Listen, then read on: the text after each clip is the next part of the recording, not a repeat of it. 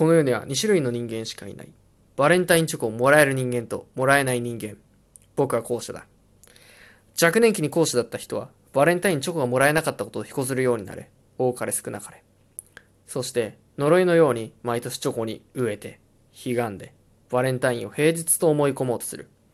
そんな奴にチョコが与えられるわけもなく、負の無限ループ。僕は提唱したい。欲してばかりではダメだと。チョコをもらえない悲しみの子羊に、一筋の光を与えたい。この世にはホワイトデーというものがある。一般的には、バレンタインデーにチョコをもらった勝者に与えられたボーナスステージのようなものとされている。いいなこここそが後期。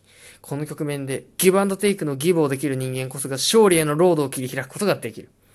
次のバレンタインまで1年という期間が開くことにより、与えたことを忘れ去られるかもしれない。いや、基本忘れ去られるだろう。だが、もし本当にチョコを欲するのなら、やる価値はあるのかもしれない。これが私の今伝えたいことだ。ちなみに僕はやりません。終わり。